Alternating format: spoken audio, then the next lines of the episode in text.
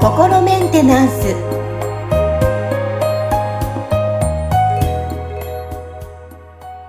はい皆さんいかがお過ごしでしょうか？心メンテナンス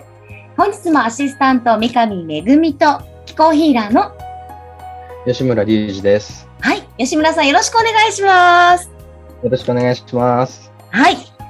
あ今日のテーマいや最近私もちょっと感じるんですよね心と体のつながりでお届けしていきたいと思います。はい。はい。あのー私の場合はですね、すごい、こう、やりたいこともあれもしたいってパッて思った瞬間動くんですけど、ちょっと最近あったのは、動きすぎたのか、もう足が車からもう出れない状態があったんですよ。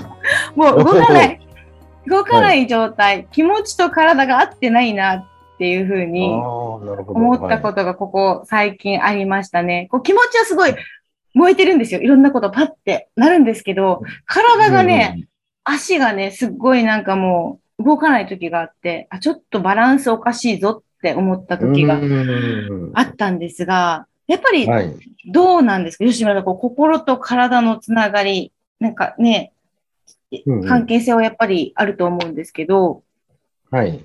うんあのーそうですね。あの、まあ、これってその人間の話なのか、人間以外の動物の話なのかっていうところで、その若干違いが出てくる話なんですよね。気気になりますで。はい。はい。うん。あの、人間はちょっとその他の動物と若干違うのは、その、こう、この肉体とその魂っていう別々のものが結合して人間をやってるんですよ。はい。だから、人間の心っていうのは実はその肉体が持ってる心と魂が持っている心が合わさって人間の心ができてるんですね。うんうんうん。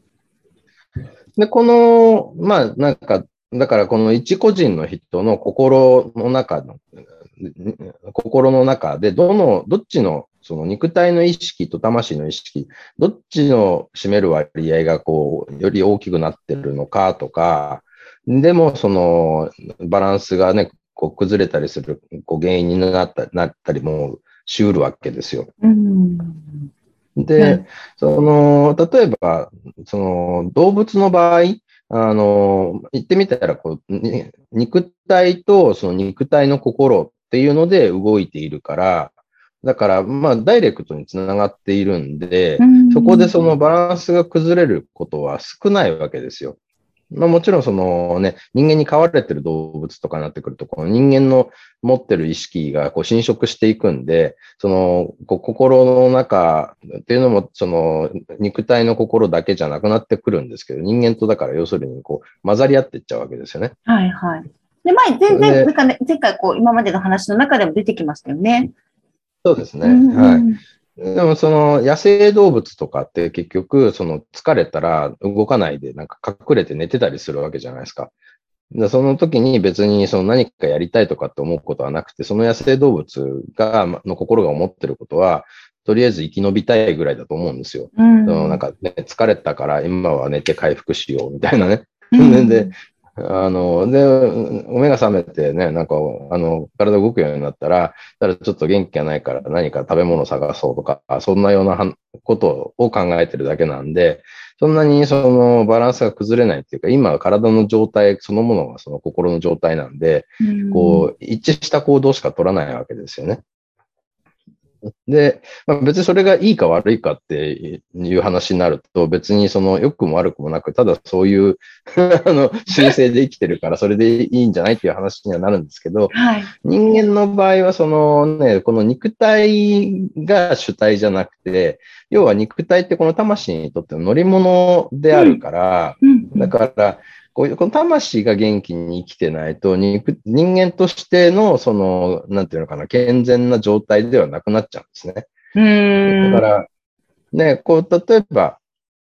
あの、もし肉体のその意識の、こう、を主体にして生きてるっていうのが、あのーなんだろうな、それがまあ正常な状態だったりとか、それが理想の状態ってもし捉えたとしたら、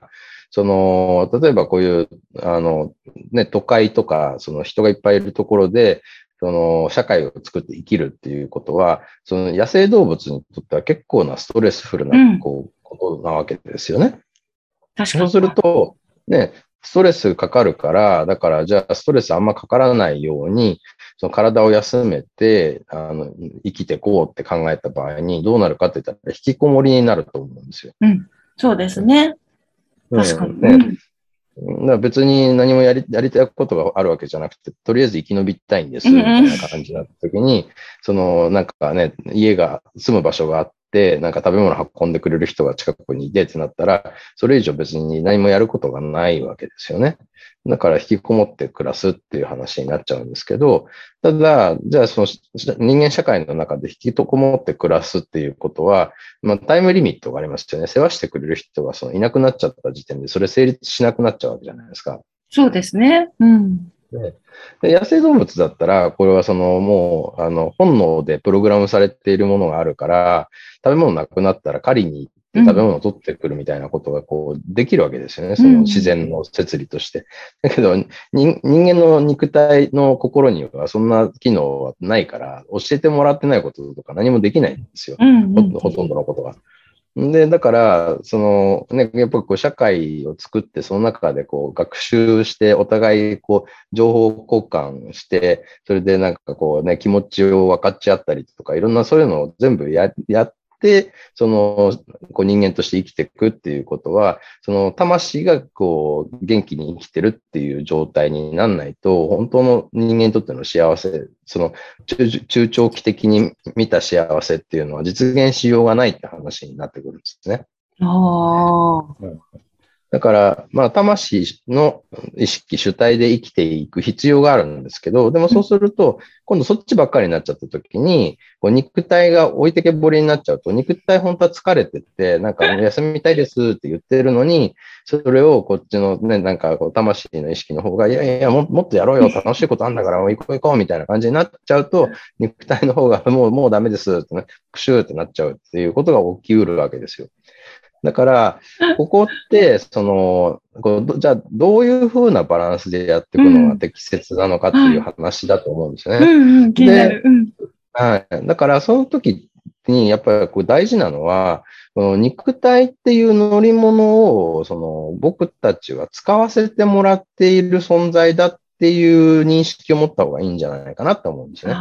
だから、その車とかバイクだと、とりあえずそのね、エンジン吹かせば前出るよね、みたいなね。なんか、そういう感じで、あの、機械だから言うこと全部聞くし、みたいな感じなんですけど、その、要は、この乗り物って心を持ってるんですよ。他の動物と同じように。うんうん。ね。だから、あの僕よく使う例えだと、その馬に乗って旅してることと考えた方がいいんじゃないかなと思うんですよ。馬って乗り物だけど、その生き物だし、馬の心、心を持ってるわけですよね。うん。だか、ら、馬に乗って旅をするときには、その、う馬をその、なんか車やバイクと同等に扱っちゃダメなんですよ。その馬と仲良くならないといけないわけじゃないですか。うん、可愛がってあげるっていうのかな。で、だけど、手綱は自分が持って、その馬にちゃんとその指示を出す。どこに行くかって馬は決められないから、そのこっちがちゃんとどっちに向かうのかってこう指示を出すんだけど、だけどちゃんと馬のことをいたわってあげるっていうことをしないといけないわけですよね。ちゃんと健康管理もある程度してあげないといけないし、要するにその馬に嫌われちゃったら多分ね、なんかこう振るい落とされて馬どっか行っちゃうんですよ。うん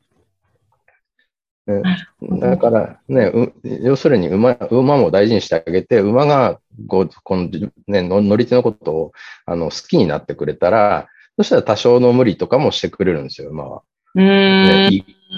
いい子だから。だけど、無理させすぎると、ね生き物だから、プシューってなってもうダメです、バタンってなっちゃうんですよね。いや、私はじゃあ無理をさせすぎたんですね。ちょっと。で ちょっとだから大事にしてあげて、だから馬とちゃんと会話をするってことをした方がいいって話なんですよ。うんか、もう魂ばっかり追いかけ、ね、魂の、こう、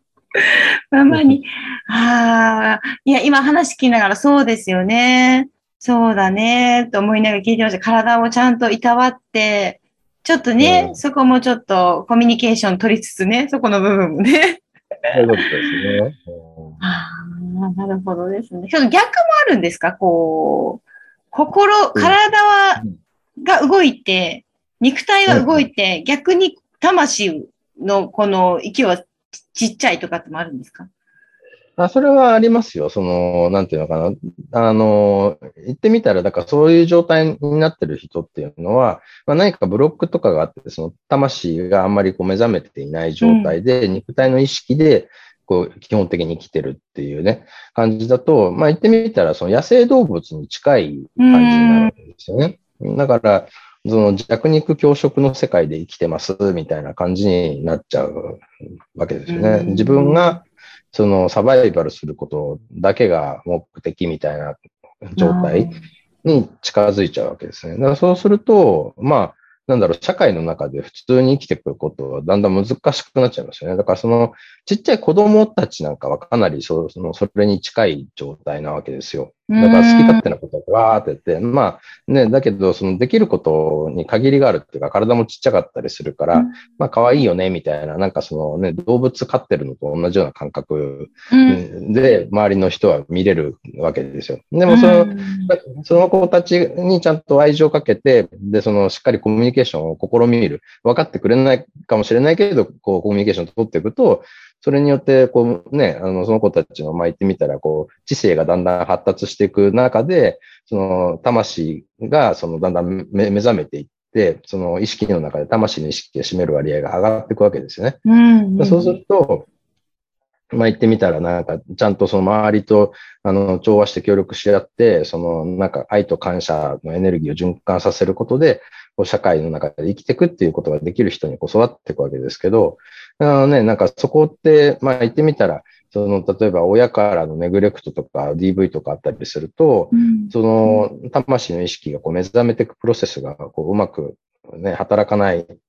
と、その野生動物みたいな意識のまま大人になっちゃったりすると、ね、体大きくなって力強くなるし、その知能もある程度発達してくると、そのね、なんかいろいろとこう、話術とかも身につけるようになった中で、意識は野生動物みたいな、その、要はサバイバルと、自分のその、なんかね、こう、そういう、こう、欲求を満たすことだけが、あの、人生の目的みたいな感じになって、そのまま大きくなっちゃうと、要はその犯罪者予備軍みたいな感じになってしまうわけじゃないですか。なるほどですね。いやーなんか改めてこの、まあ、心と体のつながりで今日テーマをお送りしてるんですけど、ちゃんとなんだろう、肉体はもう生き物として、あのー、向き合っていこうかなと思いました。ね生き物で、だけど、そのちゃんと手綱をこう、あの、ね、掴んでるのは自分で、あの、魂の方の自分だっていう意識が多分いいバランスなんですよね。うん、そこを全然考えてま、なかったですね、私は。はい。ね、そうですね。学校とかで習わないんでね。習わないんです。はい、今こう、そうなんですよ。毎回だから吉村さんとこうやってテーマを取り上げてお話しさせていただいてるんですけど、本当私自身、なんだろうな、あの、学ぶことが多くて、すごいポジティブな気持ちに毎回させていただいております。はい。きっとリスナーの、はい、皆さんもそういう方たくさんいらっしゃると思いますので、えー、ぜひぜひね、感想とか、えー、取り上げていただきたいテーマ、何でも構いませんので、ぜひリンクの方から皆さんからのメッセージもお待ちしております。はい。はい。うん、吉村さん、本日もありがとうございました。ありがとうございました。